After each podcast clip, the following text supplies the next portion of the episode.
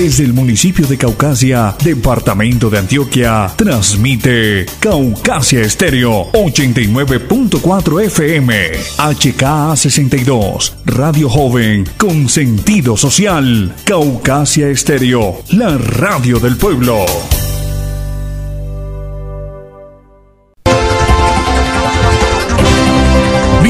Bienvenidos a su espacio educativo La Otra Mirada, dirigido por el equipo de trabajadores Demócrata de Colombia.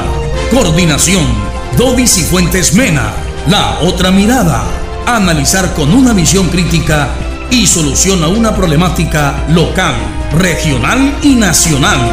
Escúchenos todos los domingos por Caucasia Estéreo. La Otra, mirada.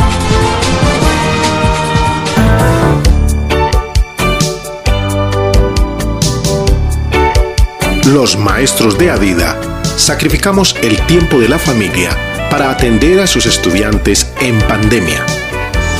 Gracias maestros y maestras por defender la educación pública de Antioquia. Somos Adida.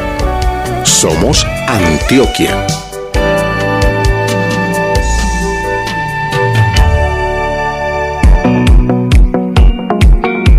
Muy buenos días. Hoy 18 de abril del año 2021. Les habla Dodis y Fuentes Mena, maestro, luchador, maestro de la patria. En este programa La Otra Mirada es un espacio educativo de los trabajadores demócratas de Colombia, con micrófonos abiertos y al servicio de la comunidad para salir adelante y luchar y construir. La Otra Mirada es un espacio de opinión para construir, para dar ideas, para tratar de solucionar problemas que se manifiesten en la comunidad del Bajo Cauca, en Caucasia, en Antioquia, en el mundo. Gracias a la emisora Caucasia Estéreo, a la Junta de Acción Comunal del Barrio Pueblo Nuevo, en la emisora Caucasia Estéreo 89.4, por permitir que, los, que eh, el equipo de trabajadores demócratas de Colombia tenga este espacio radial. Eh, antes de iniciar, vamos a dar un agradecimiento al Señor por por darnos esa seguridad del amor a Dios, por cuanto en mí ha puesto su amor, yo también lo liberaré, le pondré en alto, por cuanto ha conocido mi nombre. Me invocará y yo le responderé, con él estaré yo en la angustia, lo libraré y lo glorificaré, lo saciaré de larga vida y le mostraré mi salvación. Salmo 91, 14, 16. Eh, amén, amén y amén. Y este es algo que el Señor siempre nos dice que estemos al lado de Él, pero también hay que ayudarnos. Hay que ayudarnos a salir adelante, hay que ayudarnos entre todos para que podamos tener una mejor comunidad, podamos tener un mejor entorno familiar, un entorno comunitario. Entre todos podemos tener espacios dignos, espacios libres de violencia, espacios libres de contaminación para que estas nuevas generaciones, los niños que están creciendo, los niños que van a nacer, tengan un mejor ambiente y puedan vivir tranquilos, puedan gozar, así como lo gozaron nuestros antepasados, con 70, 80, 100, 120 años de edad, así mismo poder eh, tener esos niños esa, esa vida. Hoy está cumpliendo año la profesora María Castro Mosquera de las Malvinas, conocida como la profe Nela, que es mi esposa. Eh, feliz cumpleaños a ella en este día y a todos los compañeros docentes que están cumpliendo año. Que la pasen muy bien en sus familias y en ese seno de hogar. Que Dios te bendiga y que cumplas muchos años. Hoy que estás cumpliendo años, que Dios te regale vida.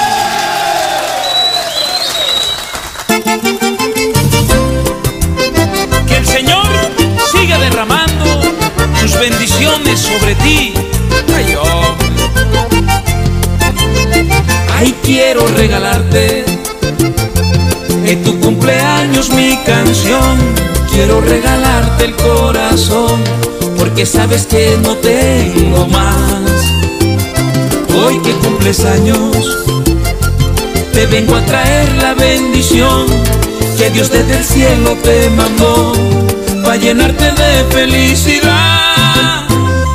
Dios te bendiga y que cumplas muchos años. Hoy que estás cumpliendo años, que Dios te regale vida, que Dios te bendiga y que cumplas muchos años. Yo te traigo mi cariño, este es mi mejor regalo. Hoy te quiero regalar al dueño del sol y el mar. Quiero regalarte a Dios, oro no te puedo dar, pero sé que vale más lo que está en mi corazón. Que Dios te bendiga y que cumplas muchos años. Hoy que estás cumpliendo años, que Dios te regale vida.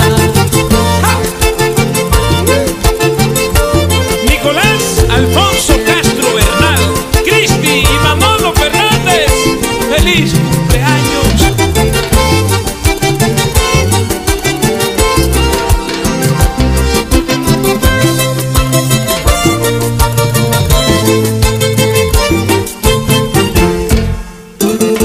Ay, bendiciones para ti.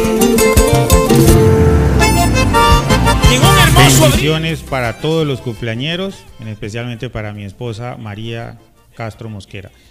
Saludamos también en este momento a la profe del Liceo Consejo, Gabriela Fernández, y a la profe Blanca, que están reportando sintonía de este programa, La Otra Mirada. Como lo mismo eh, la compañera Lili Torres del Liceo Caucasi la profesora Adalgisa Caicedo del de la misma institución, como también a los maestros del municipio eh, de Briseño que están en, en sintonía por, el, por la red, por la plataforma de, de emisoras de Colombia. John Neiser Escobar de Briseño, el profe, mis saludos, que esté muy bien allá en su institución educativa, en su comunidad. Lo mismo aquí cerca, la apartada del compañero José Luis Seña, que están en sintonía en el municipio de Cáceres, la profesora Mercedes Gutiérrez y el profesor Ramón Bedoya, secretario de Educación del municipio de Cáceres. Felicitaciones y que estén muy bien allá en ese hermoso municipio aquí del Bajo Cauca. Lo mismo la profesora Tatiana Murillo de Nechí y la profesora Alba Vélez de Zaragoza, que están reportando sintonía, que están atentos a todo esto, este- esta programación que se tiene a todos los radioyentes, padres de familia y comunidad en general. Eh, el Señor siempre llama a estar en regocijo en las casas, en el hogar, en la familia. Lo mismo llamamos entonces a la alcaldía de Caucasia, eh, Unidos por Caucasia, eh, que ojalá el alcalde con todo su gobierno, los concejales, estén siempre cuidando y velando por el bienestar de todos, así como lo hacen los presidentes de las acciones comunales en cada uno de los sectores, mirando qué le pasa a cada uno de sus, de sus ovejas, de su rebaño, para llevar estas inquietudes a la alcaldía y la alcaldía elevarla a la gobernación de Antioquia para que pongamos, podamos tener una mejor comunidad, una comunidad que nos merecemos en Caucasia a pesar de las inclemencias, de las arremetidas del gobierno, como vienen anunciando todos los profesores, todos los gremios, de todas estas medidas que vienen para agravar más la vida, la vida del, del- del trabajador, la vida del colombiano.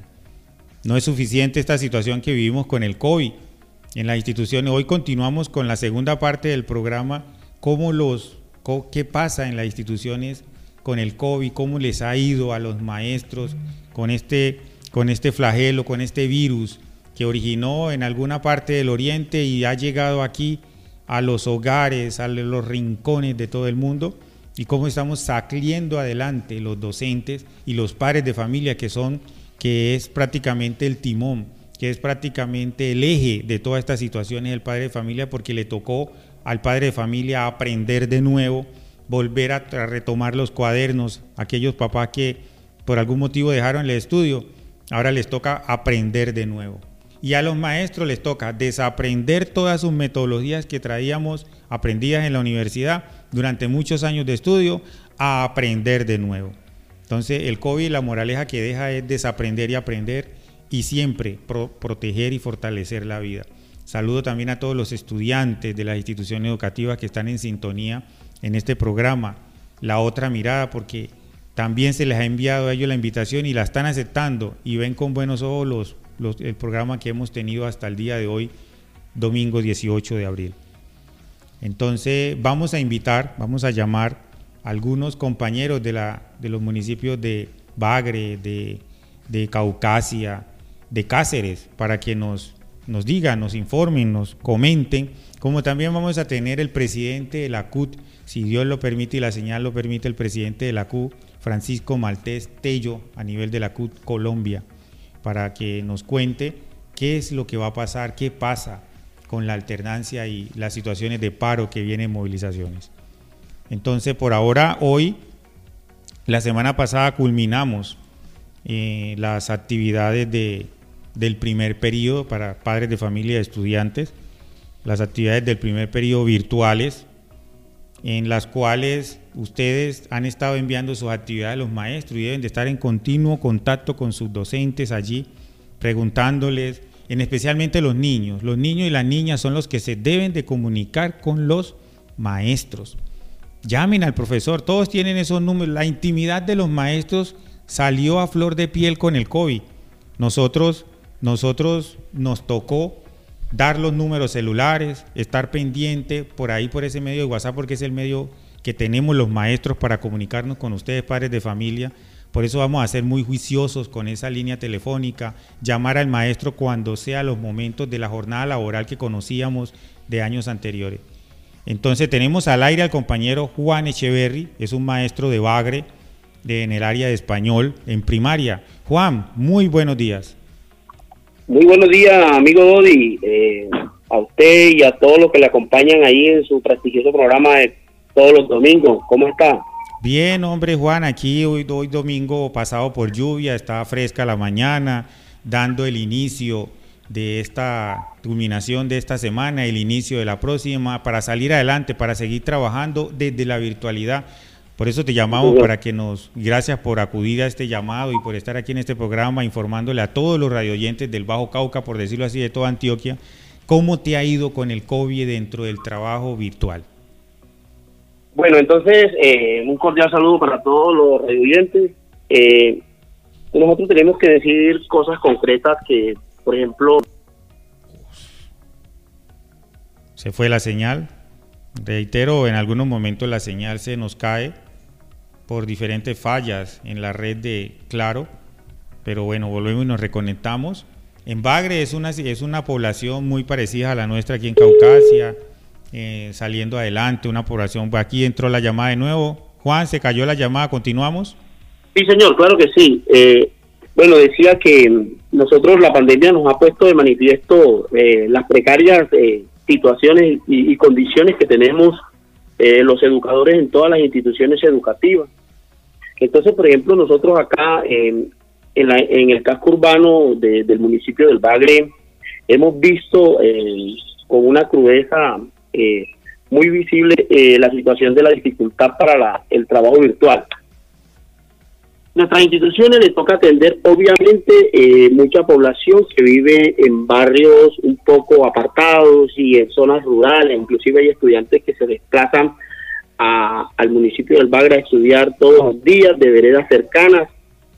Y obviamente eso implica a un déficit de conectividad, inclusive hasta de señal para utilizar el teléfono. Y y eso eh, obviamente se refleja en toda esta situación del trabajo virtual. Los docentes expresan que, que, cuando citan a una clase, a una sesión virtual, la mayoría dice se conectan de 30, se conectan 4, se conectan 5, máximo 8. O sea, es una dificultad tremenda trabajar de esa manera. Por eso yo coincido, como han dicho algunas personas, que, que no hay educación virtual, hay educación remota, a distancia, porque no tenemos las condiciones dadas para, para abordar este trabajo de manera virtual. Nosotros somos conscientes de ello.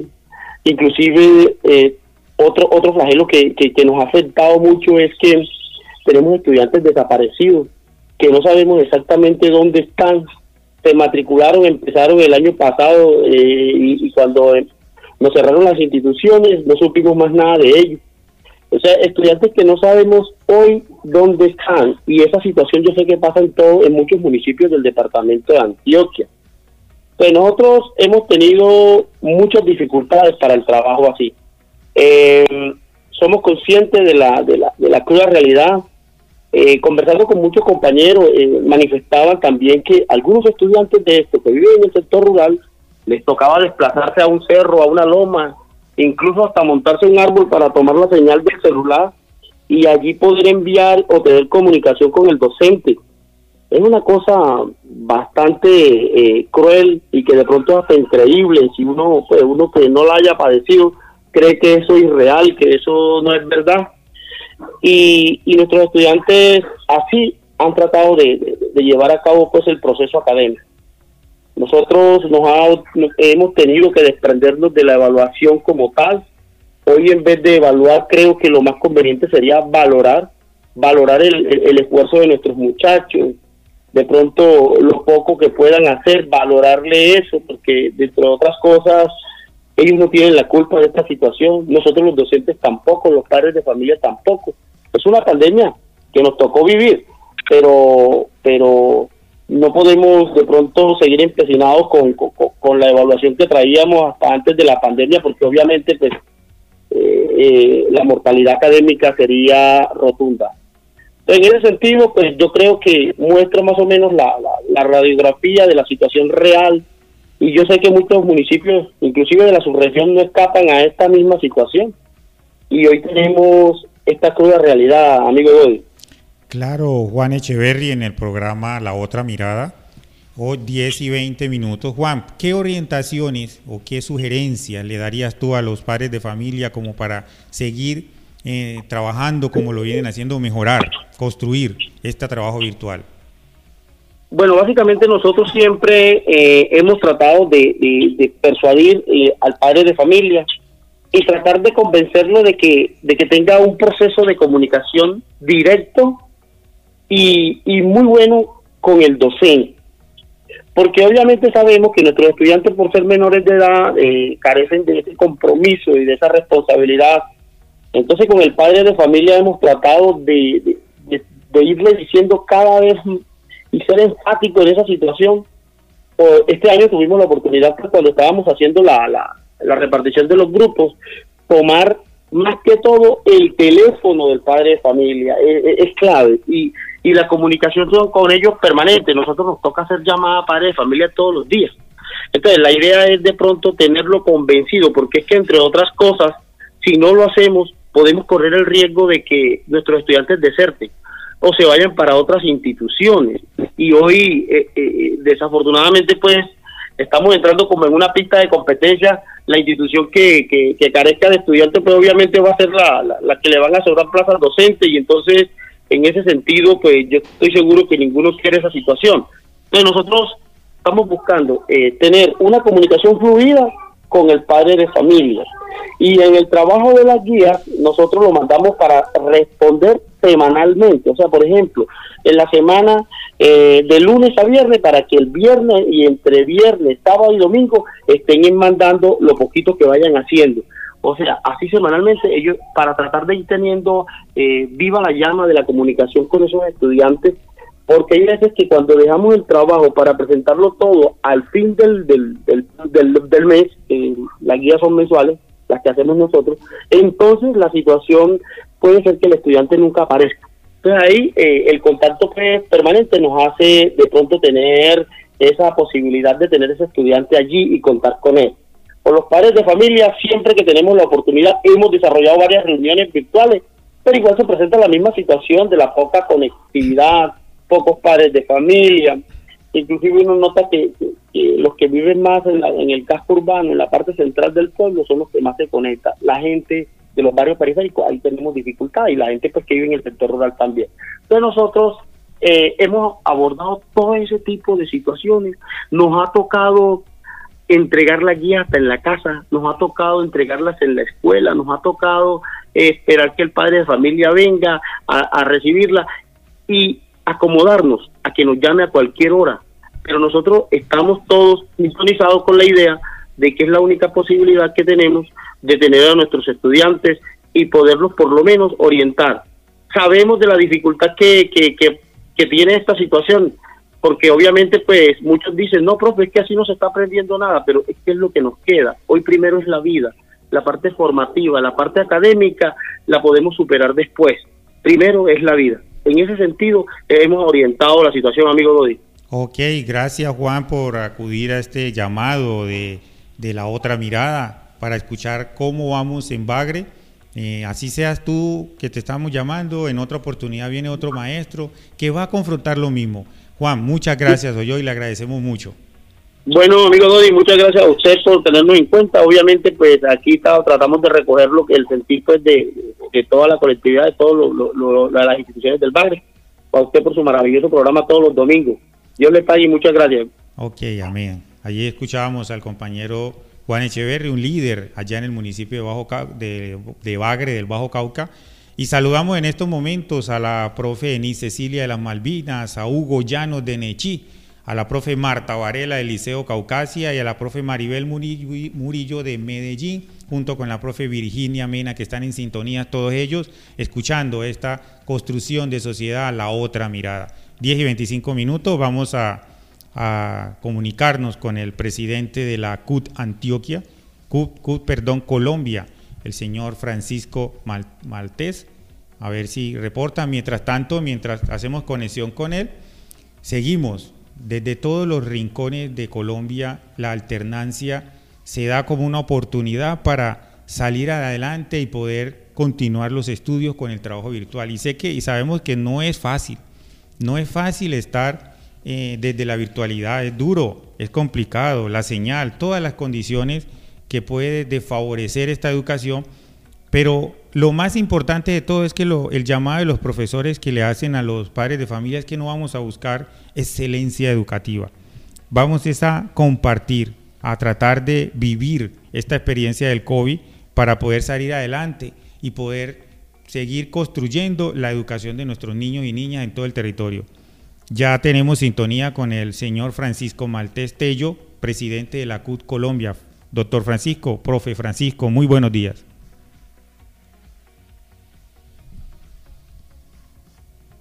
Muy buenos días, doctor Francisco. se nos cayó la señal. Vamos a insistirle. Eh, y, como les vengo diciendo, seguimos trabajando. Eh, a los papás, mucha paciencia, mucha paciencia, porque por lo que presentimos, el COVID va para largo.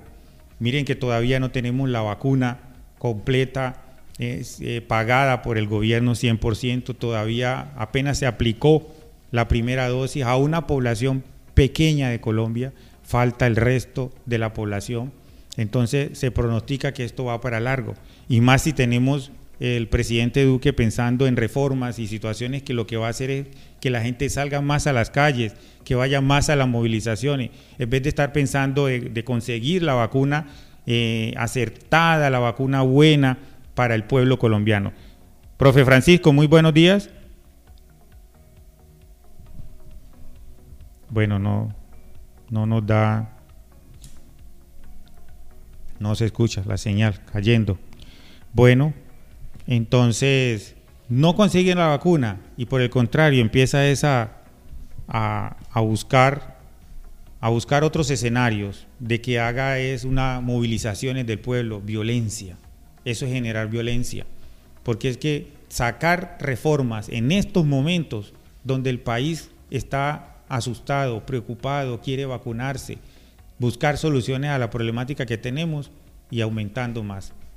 Esperamos que todos los congresistas eh, se pongan la mano en el corazón, se humanicen y digan no a esa reforma del presidente Duque. Vamos a comunicarnos con la señorita Beatriz, es la, la, secretaria la jefa de, de COVID aquí en Caucasia por parte de la alcaldía de Caucasia. Aquí nos toca es, por un lado, conversando y por el otro lado, marcando radio oyentes de la emisora Caucasia Estéreo, programa La Otra Mirada. Vamos a ver si nos reporta sintonía. De pronto, por estar más cerca, llega la señal para que nos explique la señora, la doctora Beatriz, cómo va la situación en COVID, en Caucasia, cómo está el tema de las vacunaciones, eh, qué está pasando. Doctora Beatriz, muy buenos días. ¿Cómo están? Sí, señorita, muy gracias por acudir a este llamado. Usted siempre ha sido muy gentil en estar pendiente de las redes, de toda la situación para que el pueblo de Caucasia, los radioyentes estén atentos con este tema tan delicado que es el COVID. ¿Cómo vamos en ese tema? ¿Hay más casos? ¿Ya está la vacuna? Cuéntenos. Bueno, vamos a hablar primero de, los casos que tenemos. En este momento contamos con 124 casos activos en, dentro del municipio. Tenemos mm, eh, tenemos en letalidad un 8.4 de porcentaje en letalidad. ¿Qué estamos haciendo?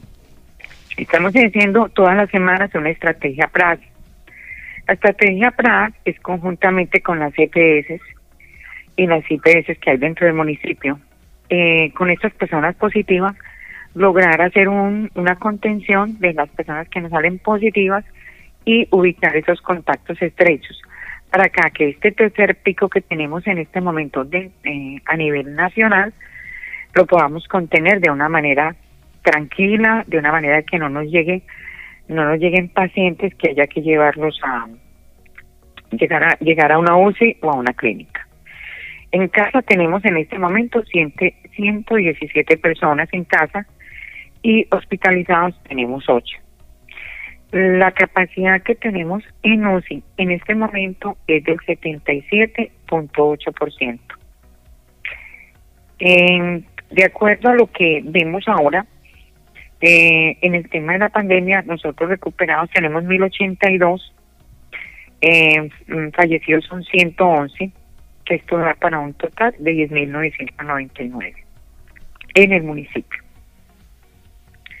También es muy bueno recordar que todas estas personas que sienten síntomas, hacerles como una pequeña recomendación, acude a su médico o si no, tenemos ahí un laboratorio que se llama Adila.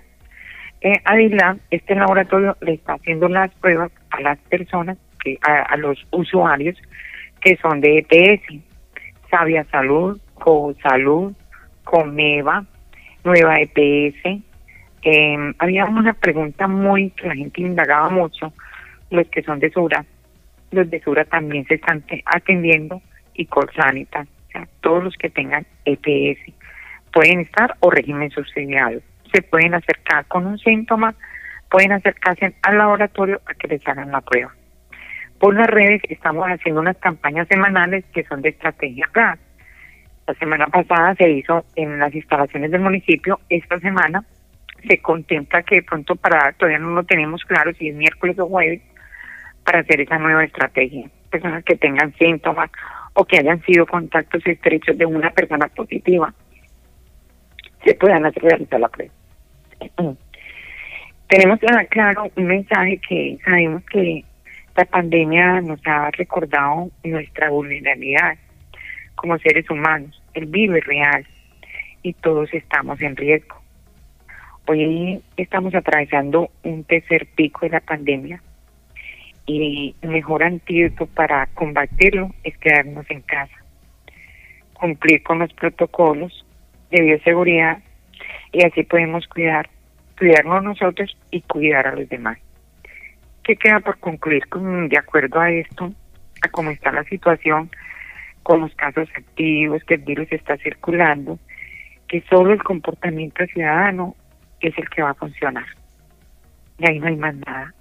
Todos lo sabemos, el utilizar nuestro tapabocas, el aislamiento y evitar los conglomerados.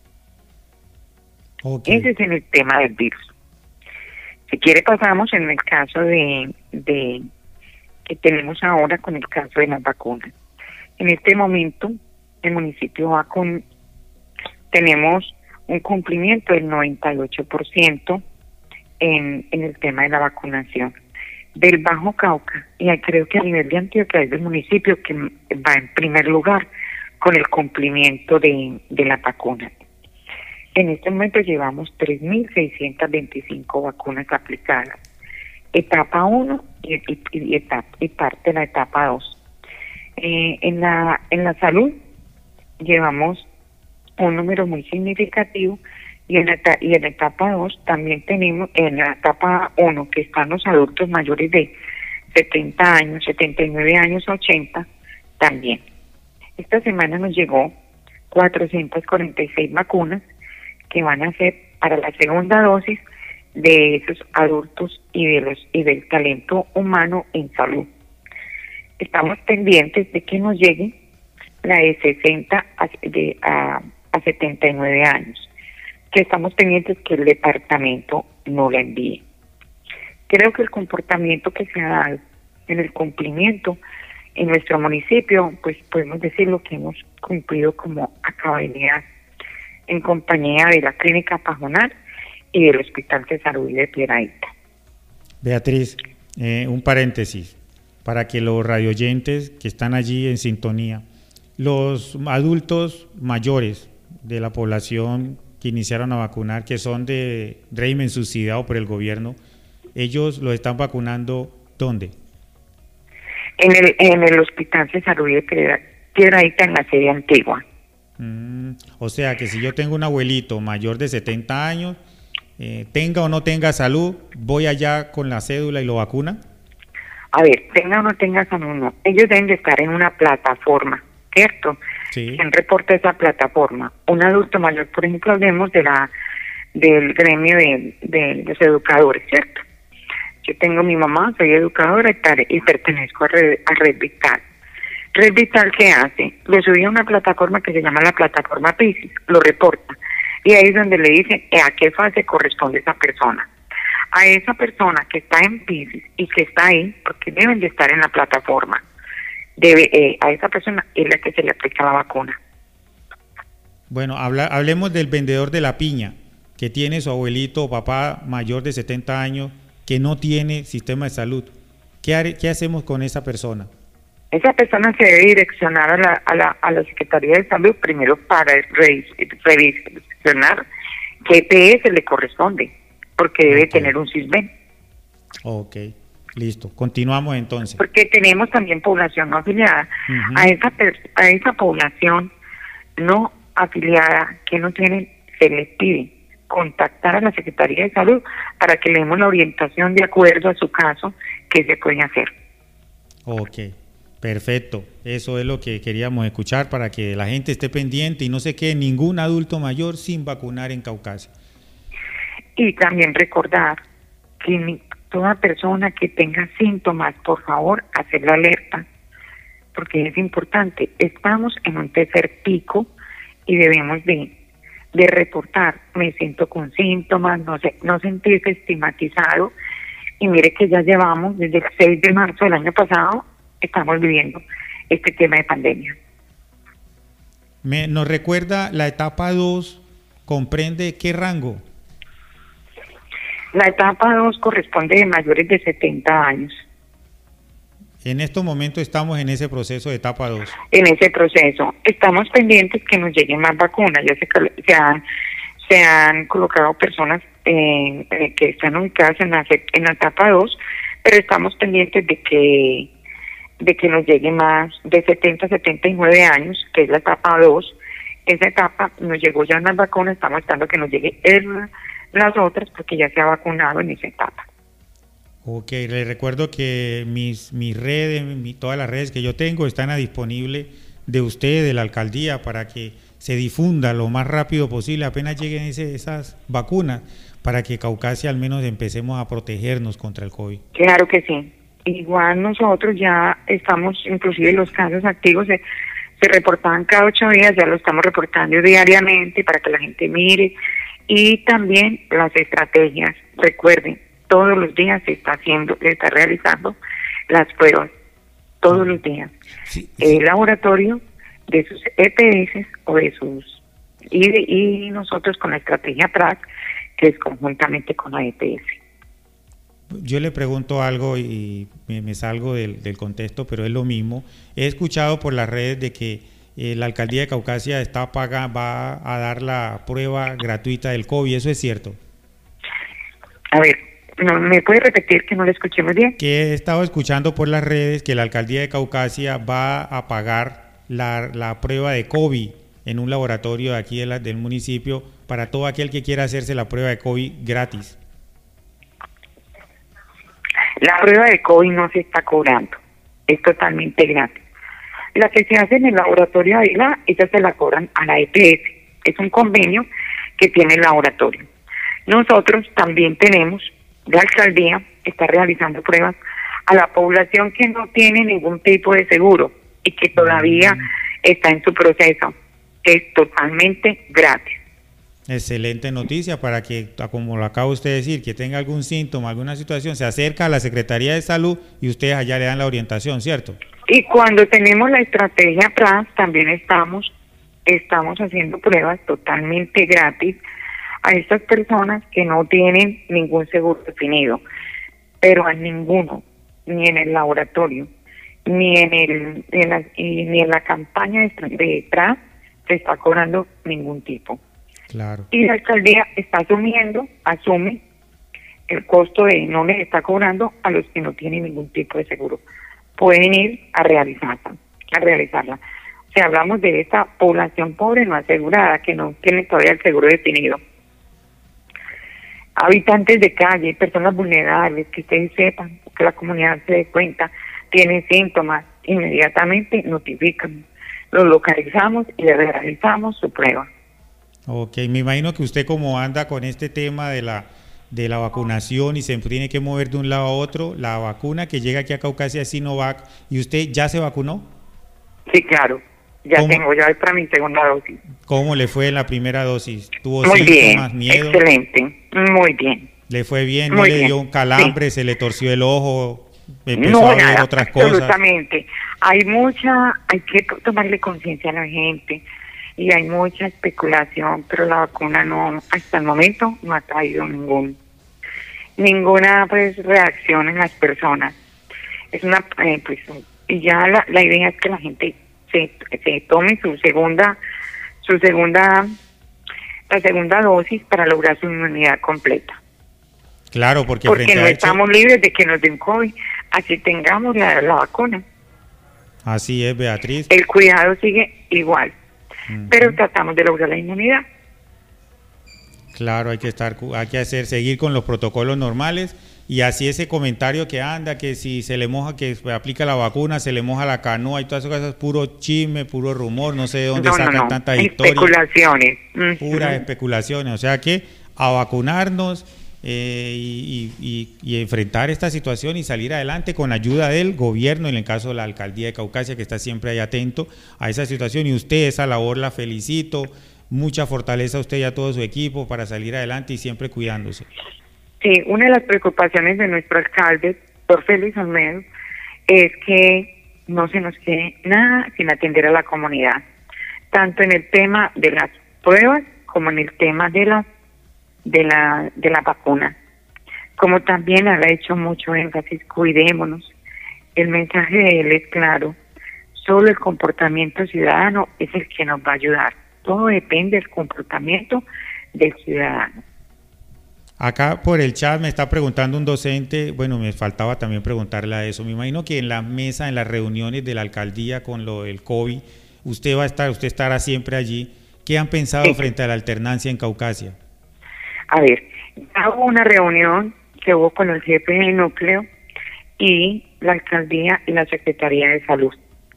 Recuerden que el tema de la se hizo un oficio solicitando a la gobernación, a la Secretaría de la Gobernación, eh, la posibilidad de la alternancia. Solamente se recibió un audio hasta el momento sobre eso, que el único, la única que estaba pues facultada es el ministerio, ¿cierto?, de Antioquia, y solamente les dio facultad al Valle de la y al Valle San Nicolás. Estamos en espera de la respuesta de ese oficio. La alcaldía, nuestro alcalde y la Secretaría de, Educación, conjuntamente con el jefe de núcleo, mandaron ese oficio.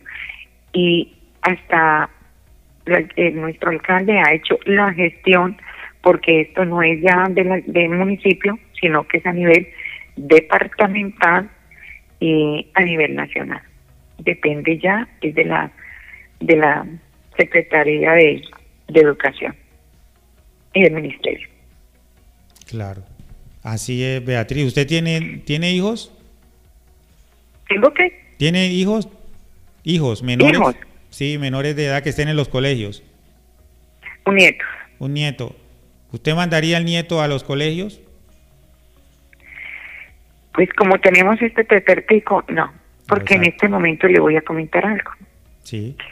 Eh, en, nuestro, en nuestra captación de pacientes positivos hemos encontrado menores de edad con COVID.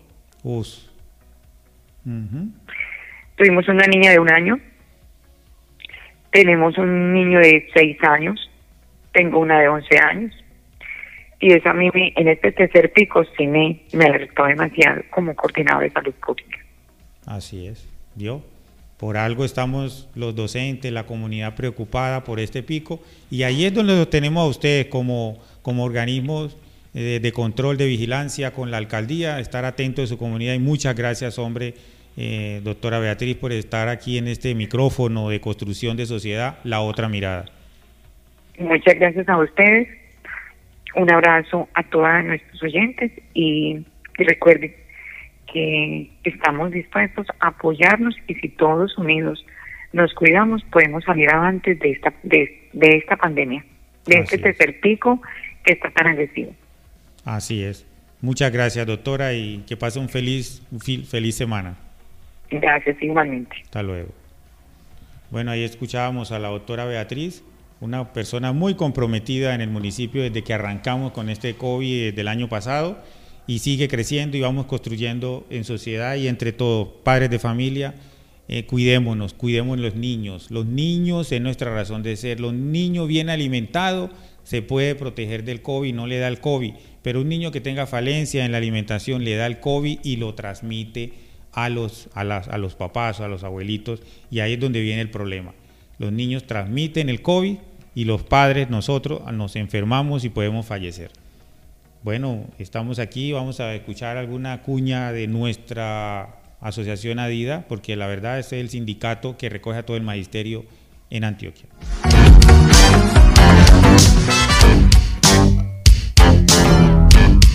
Los maestros de ADIDA invertimos de nuestros recursos para el beneficio de los estudiantes. Gracias maestros y maestras por defender la educación pública de Antioquia.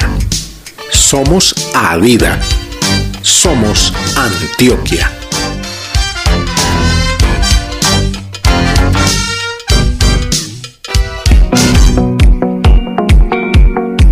Estamos eh, conectando con la profe Katia Trujillo de la institución educativa Liceo Caucasia, profesora de español que también quiere expresar sus, cómo va el proceso del, del COVID, cómo se, se ha sentido ella en su institución educativa, cómo está trabajando. Esperamos que, que entre la señal, profe Katia Trujillo. Muy buenos días. Buenos días, buenos días, Dori. Muchas gracias por, por eh, escuchar, por participar en este programa La Otra Mirada, un espacio de construcción. Cuéntenos, Katia, cómo cómo se está sintiendo usted, cómo le está yendo con el trabajo en casa, qué recomendaciones le da usted a los padres de familia para salir adelante. Sí, Dori, buenos días eh, a ti y a todos los radioyentes de la emisora Caucasia Estéreo y especialmente eh, este programa La Otra Mirada. Acabo de escuchar a la doctora Beatriz, un informe bastante claro que nos, nos acaba de dar y con mucha preocupación pues con este tercer pico en este municipio y a nivel nacional, pero principalmente en el municipio que es donde pues estamos trabajando. A ver, yo la virtualidad eh, tengo que decir que es una solución pues a este gran problema que tenemos con la pandemia, que digamos que fue la mano derecha eh, para solucionar mm, parcialmente, parcialmente eh, lo que tiene que ver con educación, ¿sí? Tiene muchas ventajas, no podemos desmeritar que, que este, este uso de las diferentes plataformas de la virtualidad tiene grandes ventajas, entre ellas pues yo encuentro que el padre de familia podría darse cuenta más de cerca del proceso de su hijo, al estar allí de pronto al pie en las clases virtuales, eh, estar pendiente cómo es su atención, cómo es su toma de notas, cómo memoriza, cómo participa, cómo argumenta. Sería un elemento pues muy positivo, ¿cierto? El alumno también puede adquirir pues el material digital a tiempo y de forma constante cada vez que él quiera adquirir el material, va a estar solo con la misma plataforma que, que se esté usando de acuerdo a la institución y de acuerdo a cada profesor, ¿sí? Otra ventaja eh, son los costos, ¿sí? Se disminuyen los costos, el material está allí, no tienes que estar pagando fotocopias, no te tienes que desplazar, eh, es una gran ventaja pues en ese sentido, ¿sí? El, el jovencito, el niño puede tener ayudas externas, y, ya sea de un familiar, lo puede ir orientando, lo puede ir guiando, le puede explicar estando en la misma casa, ¿cierto? Son pues ventajas que yo encuentro y que digo pues que se deben rescatar y que sobre todo la virtualidad, llámese de forma sincrónica o asincrónica, ha permitido el avance, así sea de los conocimientos básicos, pero ha sido pues una gran ayuda, ¿cierto? Sí. Pero viene la contraparte, Dori, que es la, la, la, la, las desventajas y dentro de mi punto de vista yo veo que la principal desventaja es, es digamos, la poca infraestructura y los pocos elementos con los que se cuenta en las diferentes casas de familia, en, el municipio, porque el gobierno, pues, desde hace algunas décadas, dos décadas más o menos, escucho que viene hablando del Ministerio de las TIC, algunas capacitaciones, pero capacitaciones, digamos, de paños tibios, el que quiera ir.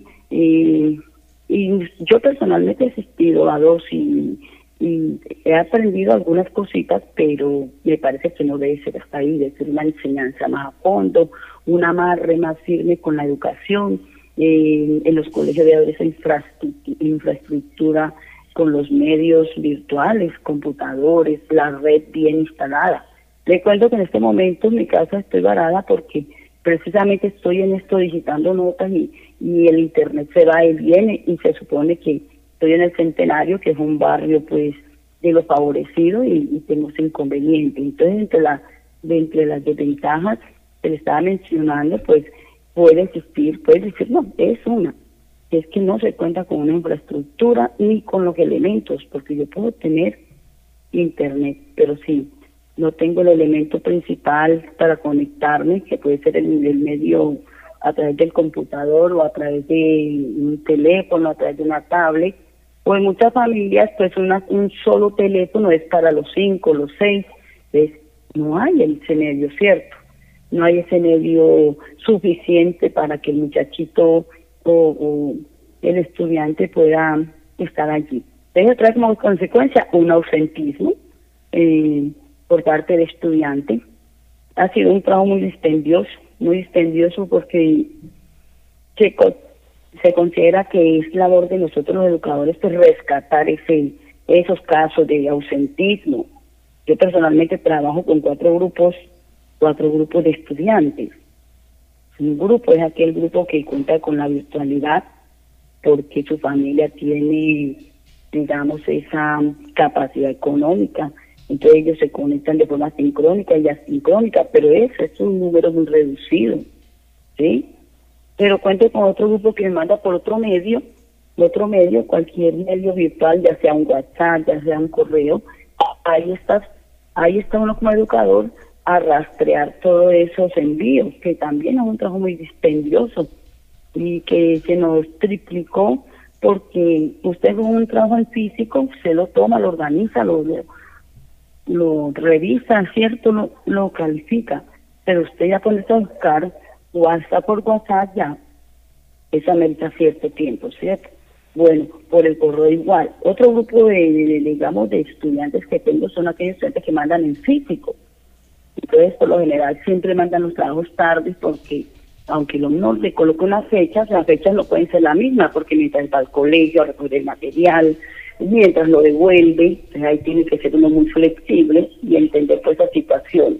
Y por último, un grupo ausente que tiene uno que pegarse el teléfono, y no es fácil que de un grupo falten 20, y si son seis grupos, multiplique 20 por, por 6, ¿cierto? 120 estudiantes y, y no alcanza uno a hacer eso. De pronto uno haga con algunos, con los más pequeños, de pronto algunos casos más allegados, pero es casi imposible yo estar llamando a todos los padres de familia que estén ausentes. Entonces, pues, claro. ¿qué te digo?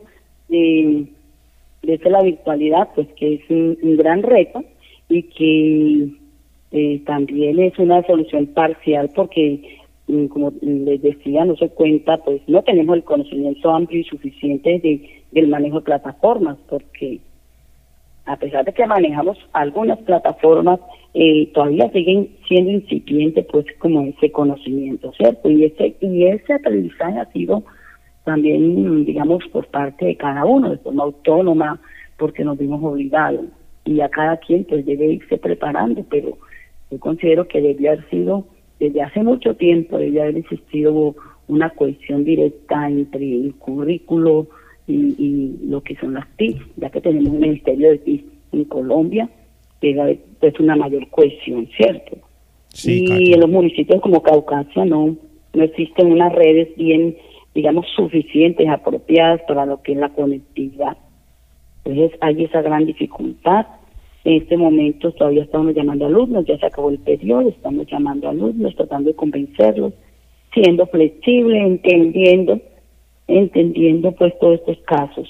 Casos muy particulares como a veces los padres de familia no, respetan el horario de escolaridad que se viene manejando y he tenido casos de estudiantes que dicen no me puedo conectar porque debo hacer el almuerzo, por ejemplo, o debo estar haciendo tal diligencia, entre otras dificultades, que no se está respetando el horario de, digamos, de conexión, el horario habitual que se tiene y donde algunos profes están mandando, enviando el link para conectarse. Claro, Katia, es una humanización de la virtualidad dentro del COVID y eso lo estamos haciendo los docentes, los directivos docentes, estamos encaminados hacia eso, a no buscar excelencia, pero sí un compromiso de los padres de familia con los niños para su educación virtual. Claro, y todo y otra cosita. Y también, pues, eh, sería muy, muy, digamos, importante entender las palabras de la doctora Beatriz porque nos ha dejado, pues, digamos, eh, en alerta, donde nos ha dicho que ya acaba de comentar de que hay casos de niños aquí en Caucasia. Y aunque estamos con este plan de la alternancia, es un gran riesgo que se está corriendo porque aunque no diga supuestamente que tiene distanciamiento, eso en la, en la en lo real es difícil porque usted no le puede colocar una vara allí al estudiante para que no se le acerque. ¿Cierto? Usted continuarle con, le hace señal con la mano, pero es imposible, francamente. Yo he estado en la alternancia con grados de séptimo, octavo, de undécimo, y llega el momento en que uno hasta se le olvida, hasta se le olvida, y de pronto reacciona y vuelve como que más se sienta o algo así, pero en ese momento de, digamos, de, de olvido, ¿qué, ¿qué puede ocurrir? Entonces, pues es bastante como, digamos, preocupante eso. Los descansos, por ejemplo, por más que se quiera, no, no logra usted eh, aplicar eso del distanciamiento. Primero porque no hay una infraestructura que diga en qué lugar va cada estudiante, cómo va a ser la atención, sino que uno se acerque y ve la cantidad de estudiantes allí, también pues como eh, eh, tratando de comprar algo para el desayuno. Y eso también es un gran riesgo. Ok, Katia, son las 10 y 58 minutos, se nos fue el tiempo. Muchas gracias por estar aquí en este programa virtual también, radio, La Otra Mirada, y, siga trabajando y siga luchando. Bueno, muchas gracias, Doy. Que tenga feliz día. Lo mismo, igualmente. Ahí está la profe Katia Trujillo de la institución Liceo Caucasia dando sus aportes en este tema de la virtualidad, un tema que nos acoge a todos. Por último, ya para despedirnos, nos toca, hay que, estoy en contacto con el profesor eh, Leonardo Jacome Ardila, profesor de Cáceres, ya este último minuto para que también nos cuente ahí rapidez cómo está la situación allá en su institución educativa o en su comunidad, el profe Leonardo. Eh, bueno, saludamos, un saludo, profe Leonardo, muy buenos días, aquí nos queda un minutico, por favor.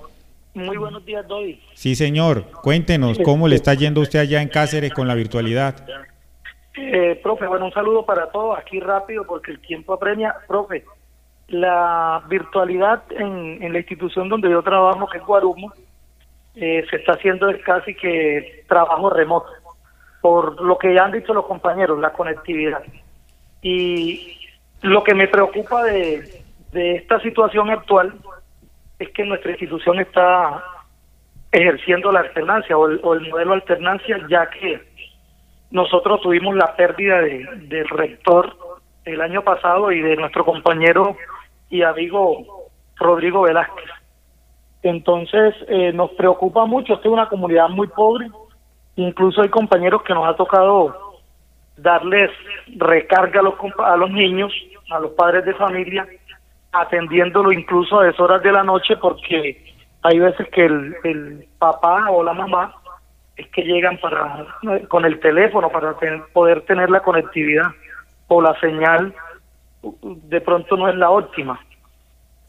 Y eso está ocurriendo en, en Guarumo en la institución educativa de Guarumo que nos preocupa aún más con las eh, sugerencias que nos da la, la doctora eh, que acaban de entrevistar y que la otra semana va a empezar la alternancia desde de, preescolar hasta 11 entonces, este trabajo desde la casa ha sido bastante dispensioso, que incluso nos ha tocado cambiar el teléfono, eh, de nuestro bolsillo comprar la impresora, eh, pagar los datos.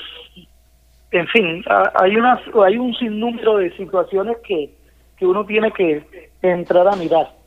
Eh, hay padres de familia que tienen cuatro o cinco estudiantes con un solo teléfono y, y atenderlo a toda hora hoy, porque incluso hay padres de familia que viven en fincas aledañas o en la isla de la amargura y en las horas de la noche es que de pronto tienen la señal y, y aquí no tenemos como horario, sea festivo, sábado, domingo y a la hora que de pronto el padre de familia pueda comunicarse con nosotros.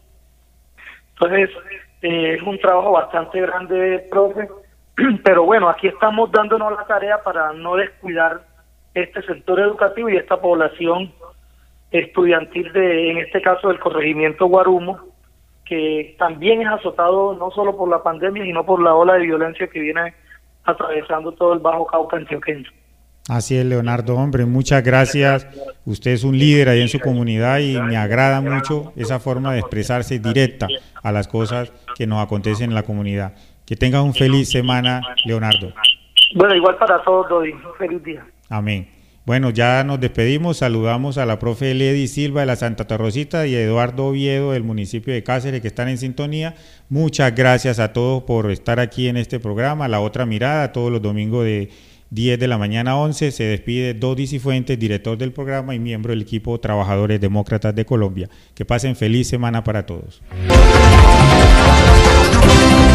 Hemos presentado su espacio educativo, La Otra Mirada dirigido por el equipo de trabajadores Demócrata de Colombia. Coordinación, Dodis y Fuentes Mena. La otra mirada. Analizar con una visión crítica y solución a una problemática local, regional y nacional.